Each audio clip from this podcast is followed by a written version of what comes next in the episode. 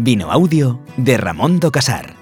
El vino, si entramos en, una, en un momento de crisis o de que tenemos eh, mucha necesidad por algo, pues es algo prescindible, ¿no? No es algo que necesitemos para vivir, pero sí nos hace vivir mejor, ¿no? Yo, ¿Cuántas veces hemos oído, no? Es que yo no sé de vinos, ¿no? La gente tiene miedo a pedir un vino en un local. Nosotros lo vemos, ¿no? Cuando una etiqueta está trabajada, es llamativa, es divertida o tal, tiene que tener algo. El producto para, para llamar la atención tiene que tener algo. Un podcast con contenidos vitivinícolas para entablar una conversación. Presentado por José Barreiro.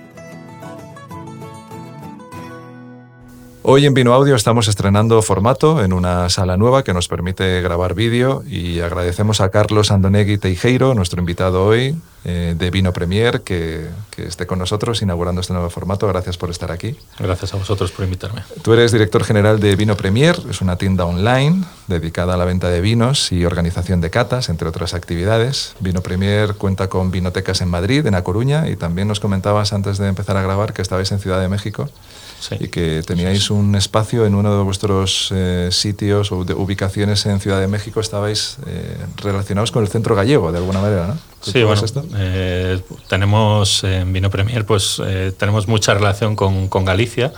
Mi madre es, es, gallega, es de Camariñas y mi socio es de Pontevedra. Entonces, bueno, pues bueno, tenemos mucha relación con Galicia y ahora pues eh, Miguel, mi socio, está allí en, en, Ciudad de México y como buen gallego, pues eh, tenemos que representar bien a los productos bueno, gallegos y españoles, ¿no? Pues yo también soy gallego y el vino Ramón do Casar que nos ayuda con este podcast también, así que todo pues queda en casa prácticamente. Perfecto. ¿no?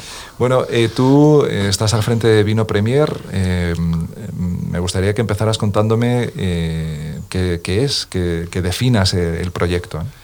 Bueno, pues Vino Premier es un proyecto que nace en el año 2008 como una tienda online y bueno pues va evolucionando hasta lo que es hoy en día que pues tenemos pues como has dicho dos tiendas aquí en España y otras dos en, en Ciudad de México.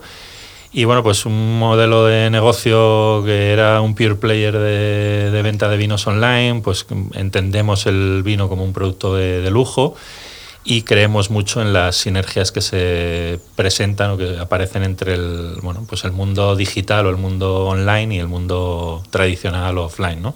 Entonces, bueno, pues de ahí pues el crear las tiendas físicas para aportar una experiencia distinta.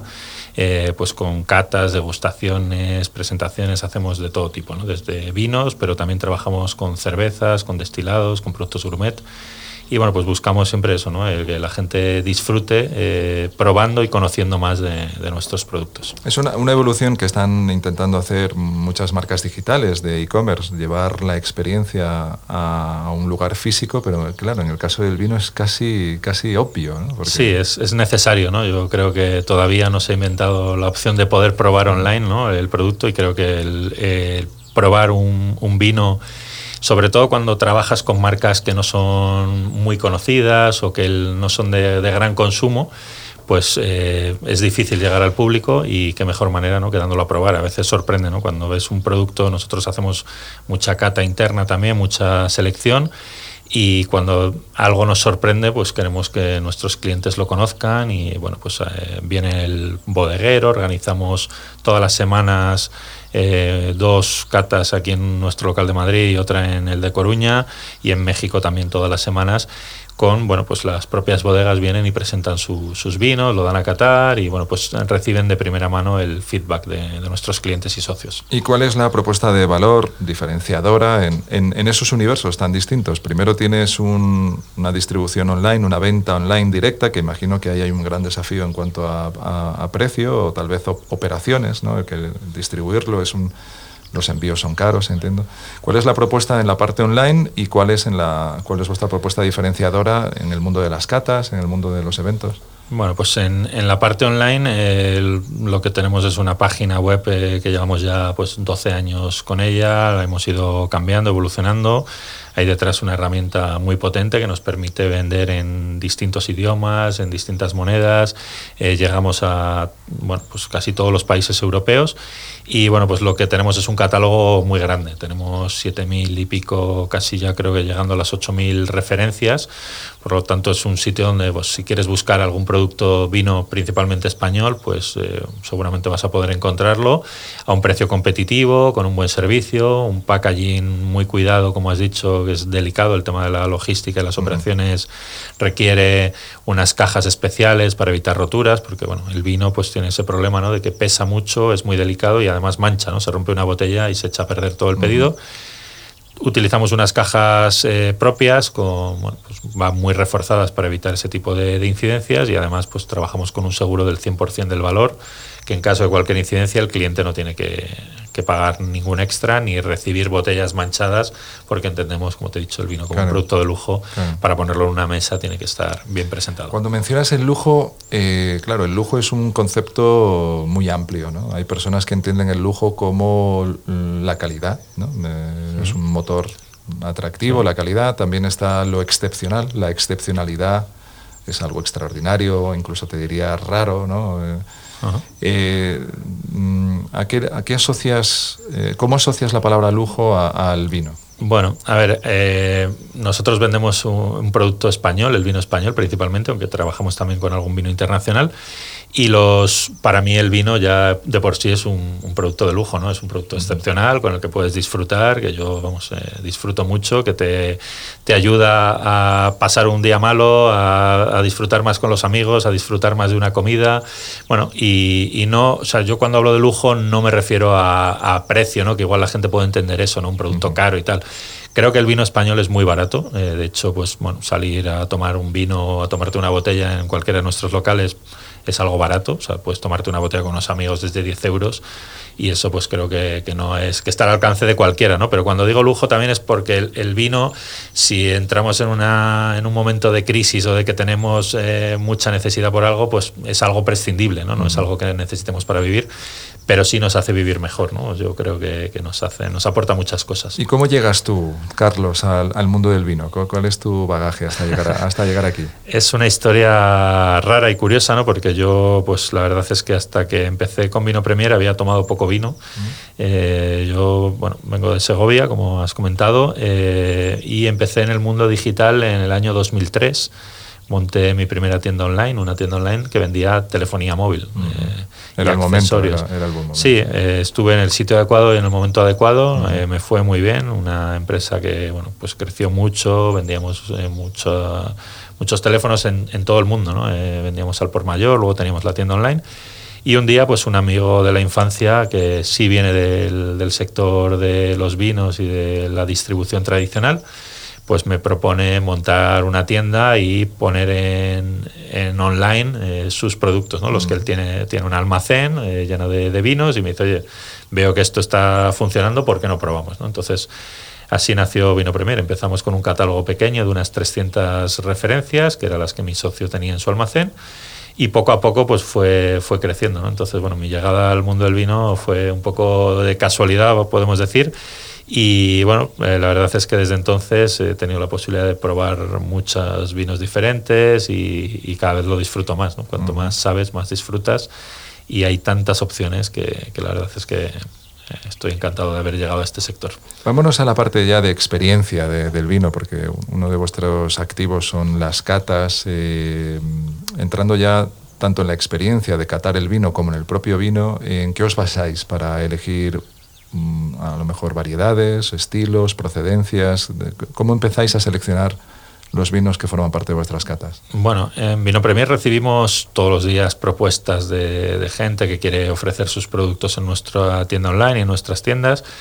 Recibimos muchísimas muestras, vamos probando, vamos seleccionando y cuando algún vino nos llama la atención, pues bueno, eh, intentamos cerrar un acuerdo con, con la marca para eh, pues hacer una, bueno, pues una difusión de, ese producto, subirlo a nuestra página web en, en, todos los idiomas que la tenemos disponible, que actualmente son seis.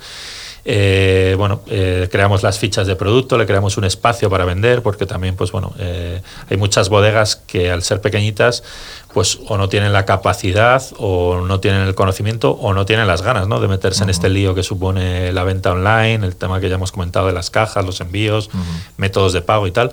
Entonces nosotros lo que hacemos es ayudarles a eso, ¿no? a, a poner su producto en Internet, ponerlo disponible para, para que cualquier cliente lo compre, que lo puedan comprar por botellas sueltas, porque a veces el problema que hay eh, con el e-commerce en las bodegas es que ellos piensan que no se vende, pero claro, ellos lo ponen por cajas de 12, eh, solo tienen tres referencias o una o las que tenga disponible la bodega y, el cliente, el consumidor final no compra así.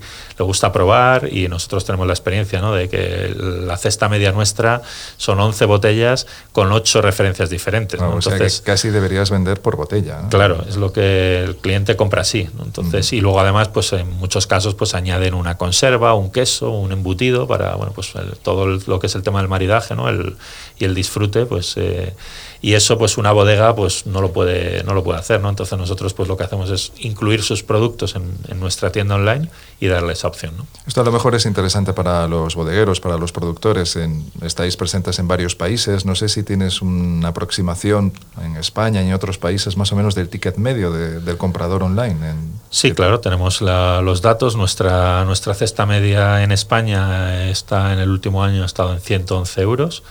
Eh, y fuera de España está por encima de los 250.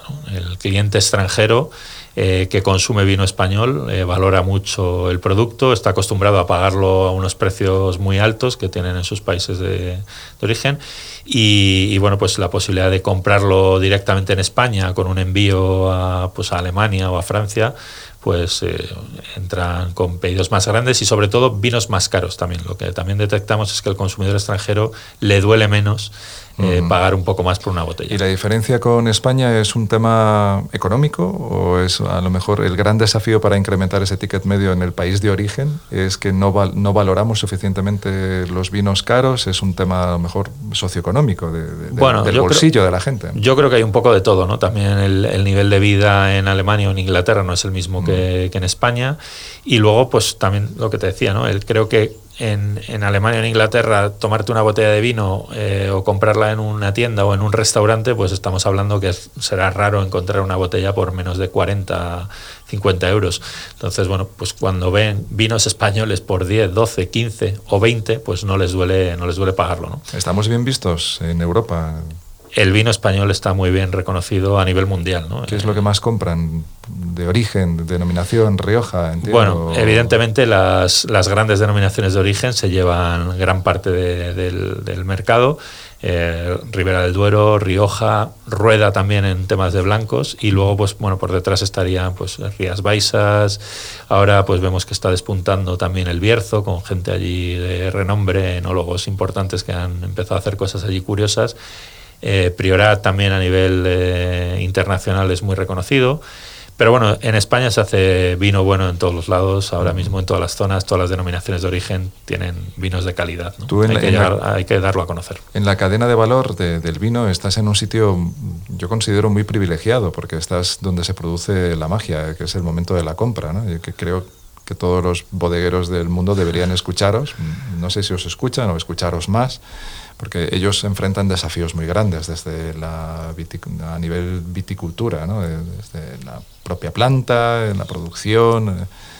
Eh, que si tuvieras que de manera genérica dar un gran consejo a, los bodegueros, y además, fíjate, tengo en mente a un, a un bodeguero pequeño, ¿no? Que, que no tiene acceso a, medios de marketing, como a lo mejor los, grandes, las grandes bodegas, que esto ya lo están analizando, ya tienen personas que, que, tienen a, su alcance estudios o, personal para ir a las tiendas, pero siempre me imagino a esa persona aficionada al vino que lo vive, que se, que se mm. involucra, que dedica su vida ¿Qué le tiene que decir la persona que está al final de la cadena de valor?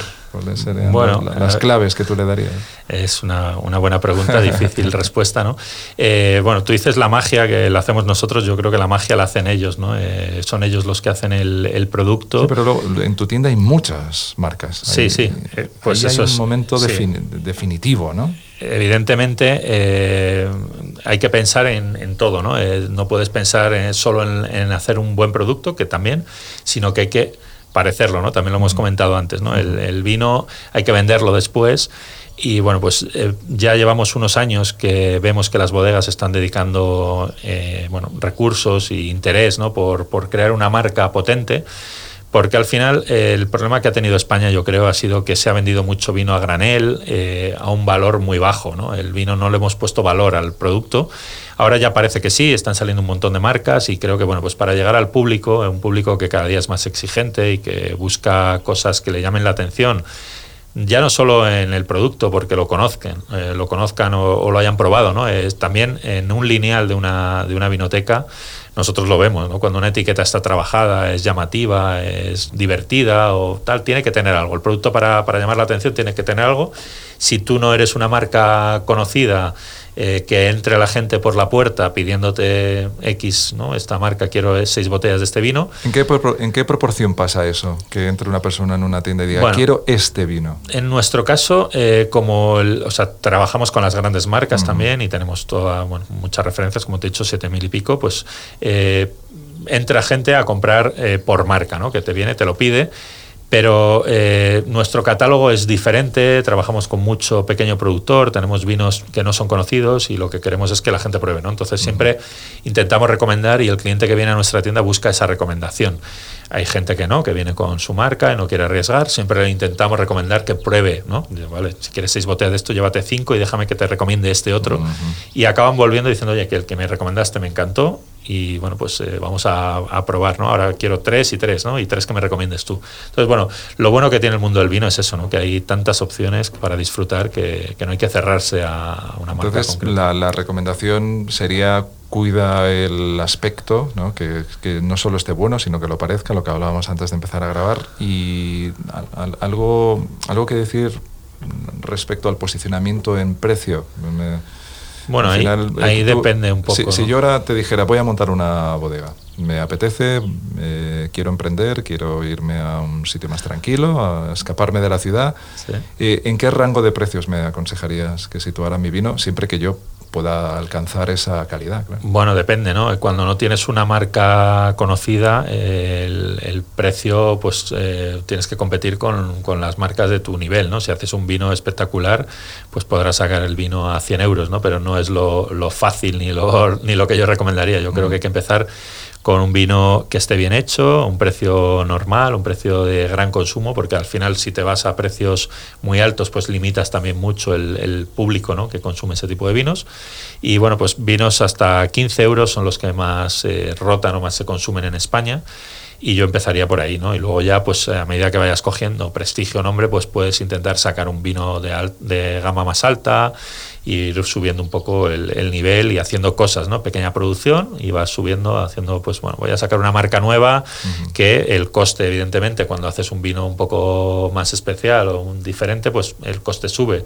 Igual no puedes mantener esos precios, haces una prueba, una producción pequeña y si llegas al público correcto, pues podrás ir, ir creciendo, ¿no? Y creando tu, propia marca. Estáis muy cerca del, del bebedor, del consumidor de vino. Eh, ¿Está cambiando? ¿Está aprendiendo? Has mencionado ya un par de veces es cada vez más exigente. ¿Esto cómo lo notáis? Eh, ya, ¿En qué se nota?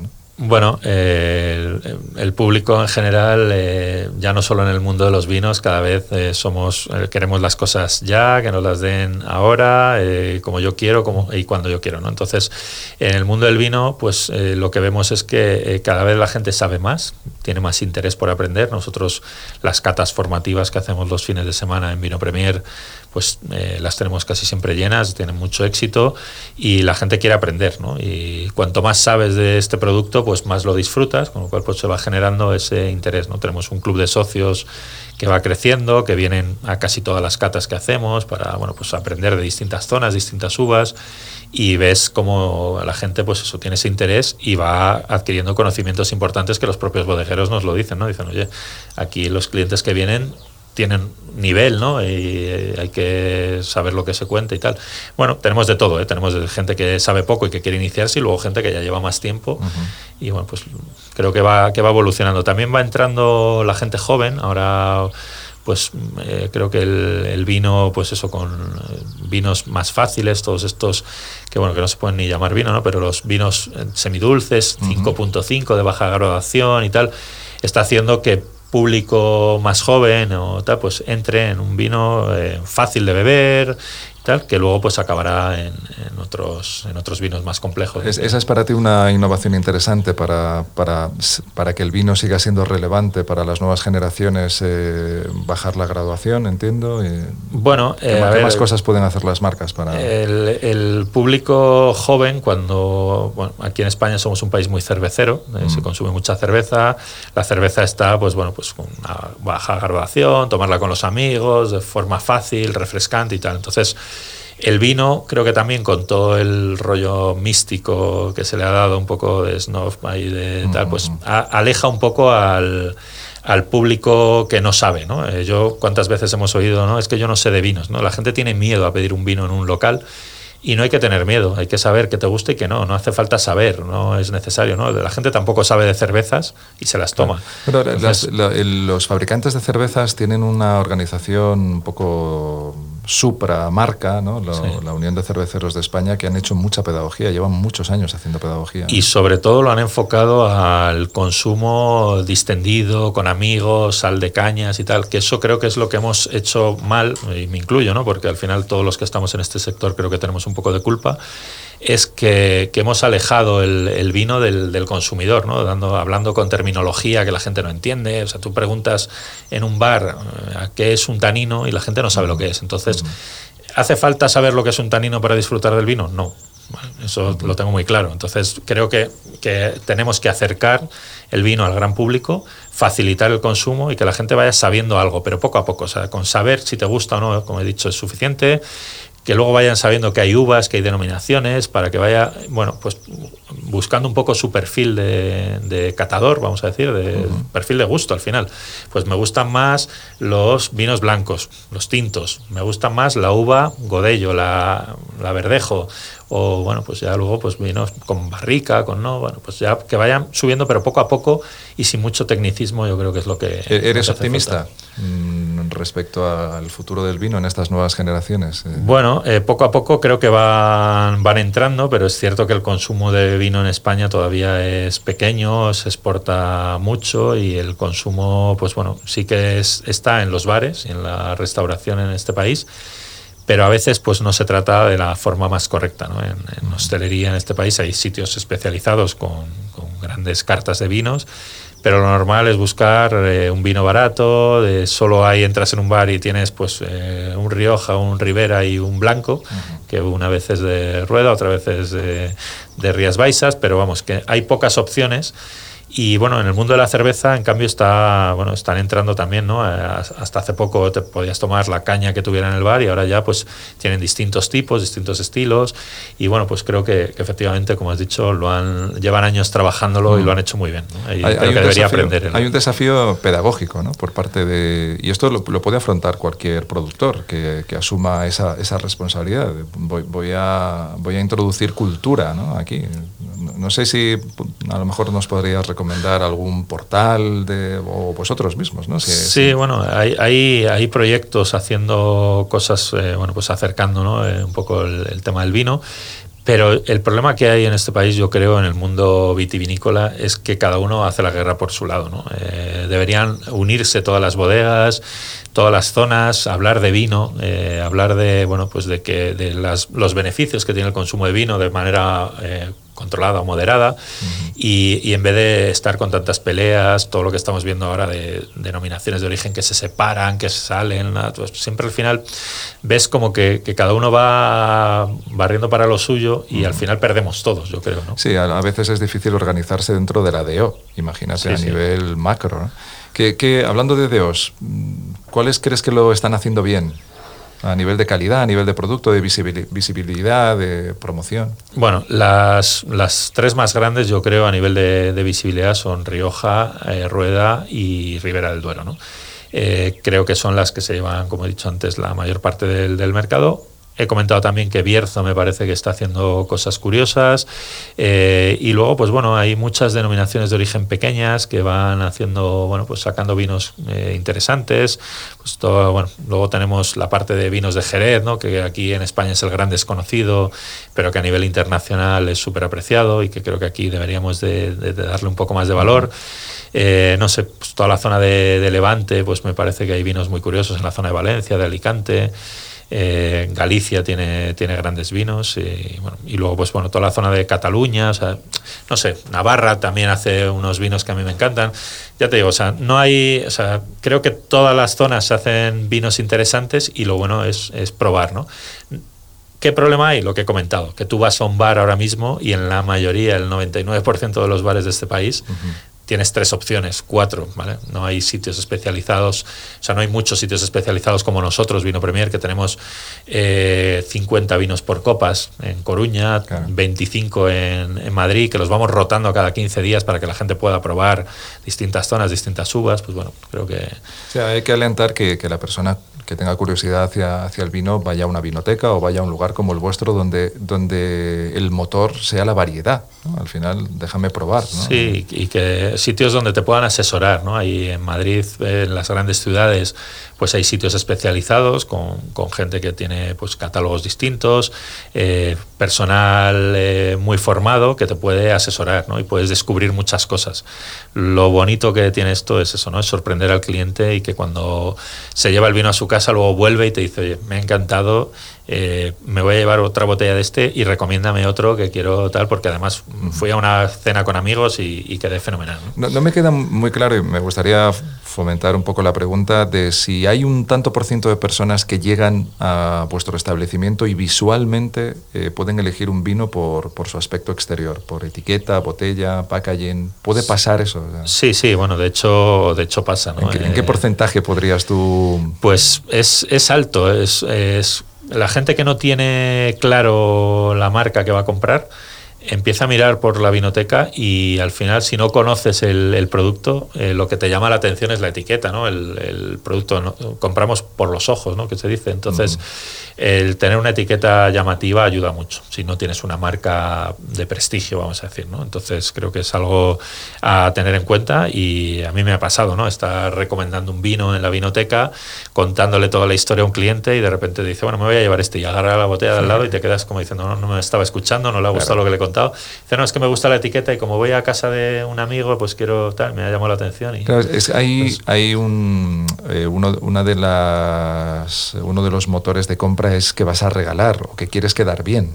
Y al margen de la recomendación, tú me puedes decir, este le va a gustar a, la persona que te invita a su casa, pero como tú tampoco sabes... Claro, si, si es una persona, pues hay que conocer también a quién, ¿no? Nosotros preguntamos para quién es. Ah, no es lo mismo regalar a una persona joven eh, o quieres hacerlo en plan divertido o algo más serio, algo, pues, al final vamos, vamos a eso, vamos a empezar por ahí. Eh, le voy a regalar un vino a un amigo joven, a una persona joven. Danos alguna recomendación, una o dos marcas. Pues mira, nosotros trabajamos con un eh, vino que se llama Cabra Loca, que es un, un, verdejo de rueda, que además pues tiene una etiqueta que tiene un control de temperatura y bueno, pues es un vino divertido, fresco, fácil de beber y bueno, pues muy llamativo, ¿no? La, etiqueta, la botella y tal. Y bueno, creo que es un vino que vas a quedar bien y tiene un precio muy económico.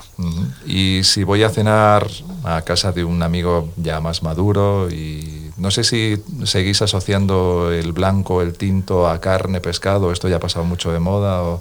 Bueno, a ver. ¿Preguntáis qué se va a cenar? Sí, también, también es otra de las, de las preguntas que hay que hacer, ¿no? Es decir, ¿con quién lo vas a tomar?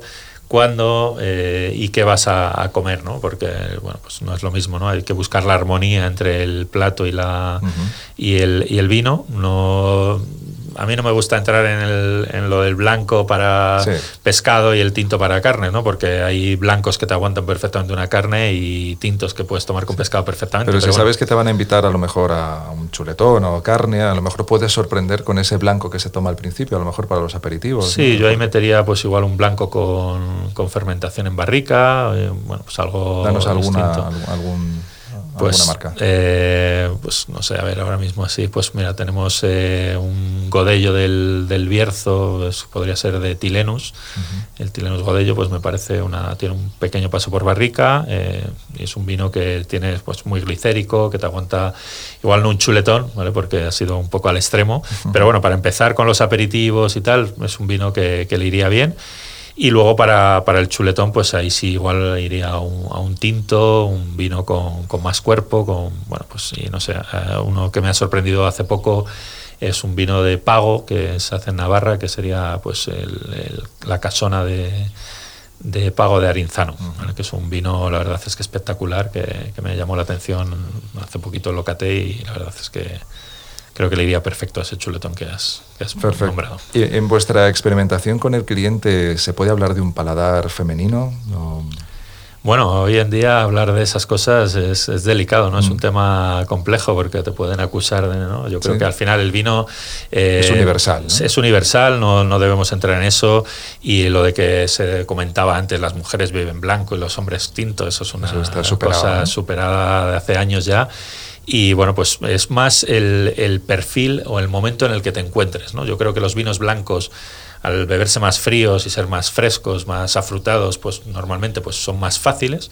Eh, aunque tenemos vinos jóvenes que se ven muy bien. ¿no? Entonces, lo que creo es que hay una tendencia, una curva de, perfil de catador en el que vas evolucionando y empiezas por vinos más fáciles y acabas pues complicándote más la vida, ¿no? Cuanto más sabes, pues más te gusta buscar esos matices y tal, que igual cuando empiezas, pues es vino, igual es muy potente y no te, no te entra o no te encaja, ¿no? Dices, no, esto no me gusta. Pero eso no quiere decir que no te guste el vino, es lo que he dicho, ¿no? Hay muchas opciones y al final siempre pero no debemos ir a... Pues me queda muy, muy clara la propuesta de valor de Vino Premier, ¿no? Es prueba, acércate al vino, hazte catador, ve conociendo, ve conociendo tu gusto, tu paladar eh, y vas evolucionando, ¿no? sí. Bueno, pues quedan todos nuestros oyentes invitados a que entren en la web, en Vino Premier y también .com y en vuestros espacios en Madrid, en, Coruña. En, y en, Madrid estamos en la calle Francisco Silvela 25, aquí muy cerquita de vuestro estudio. y en Coruña estamos en la calle Galera número 40, que es la calle principal de, vinos y de, la ciudad. Pues están todos invitados. Carlos Andonegui Teijeiro, muchísimas gracias por, por participar en Vino Audio. Muchas gracias a vosotros. Gracias. Muy pronto tendrás en tu plataforma de podcast favorito un nuevo capítulo de Vino Audio. Agradecemos al equipo de Iberian Media que desarrolle técnicamente este programa y por supuesto a Ramón Casar por hacerlo posible. Nos escuchamos muy pronto.